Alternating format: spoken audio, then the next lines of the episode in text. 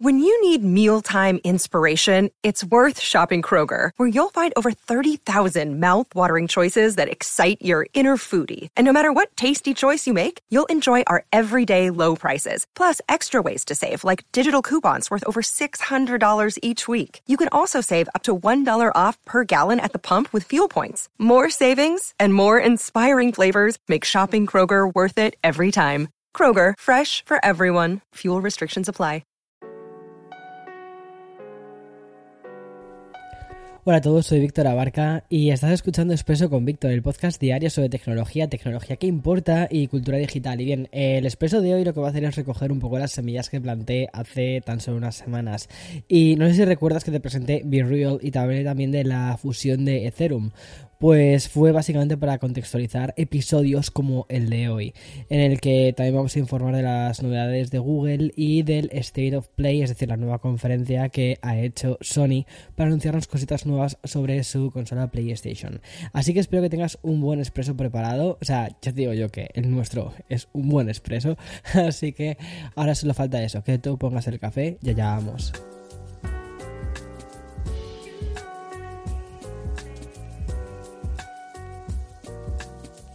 A finales de agosto quise dedicar una pequeña parte de un expreso con Víctor para hablarte de un tema que iba a ser noticia más adelante y fue como fue casi como si sembrase una especie de semillita, ¿vale? Que después íbamos a ir viendo crecer hasta que tocase la, la cosecha. Y parece ser que por fin esa cosecha ha llegado y es que la famosa fusión de Ethereum ya se ha completado y con éxito. El sector de las criptomonedas experimenta su gran revolución y es que la actualización de Ethereum significa un cambio exponencial para la labor de los mineros. La segunda cripto más popular del mundo después de Bitcoin pasa a abrazar un nuevo protocolo que es el POS. Es decir, la minería ya no será la forma de producción de estos nuevos bloques. A partir de ahora esta función se convertirá en una mucho más simple, que es la de validar. Los nuevos mineros tras pagar 32 Etherums van a tener acceso a esta labor de verificación de las nuevas transacciones. Pero sí, hay mm, algo que, que estamos esperando de esta actualización a la que se ha bautizado como la actualización Merge o The Merge. Em, que es básicamente lo que hace es eh, mejorar la eficiencia y también el consumo. Y tal y como informan desde la propia compañía, la fusión va a suponer un 99,95% menos del consumo energético. Que también hay otra forma de verlo, que es que este consumo energético nunca hubiese sucedido si esta plataforma, o sea, si esta moneda no hubiese existido. Es decir, bueno, es como crear un problema y luego solucionarlo.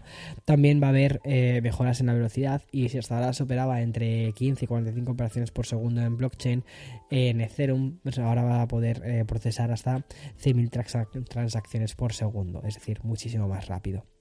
Y bueno, por cierto, hablando del compromiso que tiene la industria tecnológica con el tema de reducir las emisiones de carbono, ya te digo, esto de muchas veces se crea primero el problema, después buscamos una solución y después lo vendemos como una mejora de marketing. Bueno, pues eh, tengo que pararme durante unos segundos en Samsung y es que la compañía ubicada en Corea del Sur se ha comprometido a reducir a cero las emisiones netas de carbono para el año 2050. Bueno, un poquito más lejos del 2030 que tienen otras muchas compañías, pero oye, eh, poquito a poco, ¿eh? Y para esto se van a gastar en los próximos 7 años hasta 5.000 millones de dólares, que mm, comparando la fecha de este 2050 con la publicidad de otras compañías tecnológicas, el compromiso de Microsoft, por ejemplo, es alcanzar la, negatividad en emisiones de carbono antes de que lleguemos en 2030. Es decir, no están siendo muy ambiciosos en este sentido, la verdad. Y dejamos los temas relacionados con el ecologismo y el desarrollo para hablar de aplicaciones y plataformas. Porque como ya sabes, y no solo porque te hablé de ella hace unos pocos episodios, BeReal es la, es la app del momento. Ya sabes, esta red social de origen francés que se ha convertido en un fenómeno viral. Y parece ser que a los usuarios de medio mundo les está encantando la idea de recibir una notificación diaria y en menos de dos minutos inmortalizar lo que se está haciendo en ese preciso instante. Bueno, pues igual que sucedió en 2020 con aquella estrella fugaz llamada Clubhouse. Qué fuerte, 2020 ¿eh? ya. Bueno, pues BeReal no solo ha pegado fuerte entre los usuarios, sino que también entre las plataformas de la competencia, que no han estado lentas esta vez. E igual que pasó con Clubhouse, cuando todas las compañías añadieron sus herramientas para hacer chats de voz, ahora la moda la está marcando BeReal. Y TikTok es la primera aplicación en, cortar y pegar la esencia de Be Real. Y es que esta nueva mm, herramienta se llama TikTok Now. Y básicamente es, como te digo, un clon de lo que puedes hacer con esta aplicación. Y, mm, y según el comunicado que ha emitido la empresa china, TikTok Now va a enviar una notificación para capturar lo que se esté haciendo en ese momento. Y también te va a permitir que uses la cámara frontal y la trasera, las dos de forma eh, simultánea. Según informan desde TikTok, esta nueva herramienta se va a extender a modo de beta durante las próximas semanas. Y por cierto, TikTok Now se va a poder descargar como una aplicación independiente en algunos países de los que aún desconocemos en cuáles se va, se va a poder hacer. Y bien, otra actualización que acabamos de conocer nos lleva directamente a Google. Y es que la función de recuerdos, esa herramienta de Google Fotos que cada vez está más presente entre los teléfonos de Android, se está ayudando de la inteligencia artificial para perfilar la experiencia de usuario. Es decir, se va a ayudar del aprendizaje automático para hacer una selección y también para agrupar de forma más detallada y mucho más perfecta, ¿vale? La foto dentro de los dispositivos. Tres años después de su implementación, Google anuncia una serie de cambios con el objetivo de dar más importancia, sobre todo, a un nuevo formato que está cogiendo mucha fuerza, que son los vídeos. Y a partir de ahora, la herramienta de recuerdos va a ser capaz también de hacer una selección de los mejores momentos en el caso de que los clips sean especialmente largos. Y estos vídeos van a aparecer en la parte de recuerdos junto a otra selección de imágenes. Pero es que, atención, porque esto no es todo. Es que Google ha anunciado que la parte de fotos ya no se van a mostrar de forma estática, sino que van a añadir como una especie de efecto, así como un efecto zoom muy sutil, bastante elegante, para que se aportase con un poquito de, movimiento, dinamismo y que encaje mejor con la esencia de un poco también de los vídeos. Además, la compañía ha comunicado que próximamente van a aparecer los recuerdos con música instrumental. Y todas estas mejoras nos llevan al mismo punto, y es que la mejora de una de las herramientas más usadas es recuerdos. Y es que fotos cinemáticas con el efecto más utilizado de Google Fotos, es decir, unas imágenes que se añaden este efecto así como 3D, y según han explicado desde la corporación, los nuevos recuerdos cinemáticos van a ser capaces de unir varias fotos en una única experiencia de vídeo con música. Básicamente la película de nuestra vida. Esto recuerda que ya también lo hace Apple desde unas cuantas actualizaciones, eh, lo cual, bueno, pues es curioso.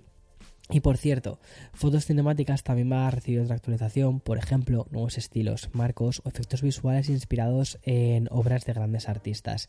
Voy a hacer una pequeña pausa antes de continuarte un poquito del State of Play de PlayStation eh, que hizo ayer Sony y voy a por más. Another day is here and you're ready for it. What to wear? Check. Breakfast, lunch and dinner? Check. Planning for what's next and how to save for it? That's where Bank of America can help. For your financial to-dos, Bank of America has experts ready to help get you closer to your goals. Get started at one of our local financial centers or 24-7 in our mobile banking app. Find a location near you at bankofamerica.com slash talk to us. What would you like the power to do? Mobile banking requires downloading the app and is only available for select devices. Message and data rates may apply. Bank of America and a member FDIC. Bueno, y vamos a acabar este expreso de hoy, que ha sido así como un poquito más breve, menos mal, gracias, con, con Sony, que hizo ayer una contraprogramación a Nintendo, al Nintendo Direct, anunciando además como poquitas horas el evento. Y efectivamente, tras el vértigo que sentimos con ese Nintendo Direct, Sony no ha querido tampoco dar tregua a los usuarios de los videojuegos con la celebración de un nuevo State of Play, que es un evento online de 20 minutos de duración que sirvió básicamente para conocer los nuevos anuncios y ver los últimos trailers de los títulos que están aún por salir. Y es que State of Play, ¿vale? Comenzó con Tekken 8. La veterana saga va a volver a PlayStation 5, a Xbox también y a PC. Y lo celebró con un nuevo tráiler que disparó nuestra imaginación sobre todo lo que está por venir. Pero si hubo un gameplay arrollador, ese fue el del esperado God of War Ragnarok. Y es que este título va a ser lanzado el 9 de noviembre para PlayStation 4 y la consola de Sony de nueva generación. Por cierto, este juego no saldrá solo, ya que PlayStation también anunció en el State of Play que un nuevo DualSense edición limitada saldrá al mercado para celebrar este lanzamiento, así con motivos del God of War. Y también pudimos ver un avance de un juego que yo personalmente estoy esperando muchísimo, que es el Hogwarts Legacy. Es un juego de rol, ¿vale? Que lo que hace es expandir el universo de Harry Potter Y mm, como buen millennial, pues estoy encantado con la idea. Va a ser lanzado en PlayStation 4 y PlayStation 5 el próximo 10 de febrero del 2023. Y como mm, el Set of Play no solo vive de trailers y de gameplays, los responsables de títulos tan míticos como Ninja Gaiden y también Nioh anunciaron la creación de Rise of Ronin, lo que es lo mismo, es un RPG de acción en mundo abierto que nos va a llevar al Japón del siglo XIX. Tiene una pinta bastante espectacular y es eso, es una mezcla del Nioh, ¿vale? Con elementos RPG y me recuerda un poquito al, a un Assassin's Creed, la verdad. Y ya, por cierto, otro título relacionado con la cultura nipona, que también va a ser lanzado en PlayStation, Xbox y PC, es Like a Dragon Ishin. Se trata de una versión occidental de Yakuza Ishin y es un título de PlayStation 3 y PlayStation 4 que solo había sido editado en Japón y que ahora va a salir para las consolas de, nueva generación. Y Bandai Namco también estuvo presente en este State of Play con un anuncio que se llama Sinduality, que es un juego de acción en tercera persona que va a salir en el 2023 para las consolas de nueva generación. Y sí, también Xbox Series. Y mm, el gran colofón, ¿vale? Del evento lo pusieron las PlayStation VR 2. Y es que mm, cuando la realidad virtual abrace eh, PlayStation 5 en 2023, lo va a hacer con la edición de Star Wars Tales from the Galaxy Edge, que mm, es un juego que la verdad luce muy espectacular y otro que también han anunciado que es un juego de estrategia que se llama Demeo. Bueno, hasta aquí las noticias de este expreso. Me llama la atención que hayamos conseguido dejar un expreso en menos de 10 minutos. Esto era la esencia de expreso, ¿eh? hasta que al final se han terminado convirtiendo en casi cafés con Víctor. Pero bueno, bueno, mañana como siempre, más y mejor. Chao, chao.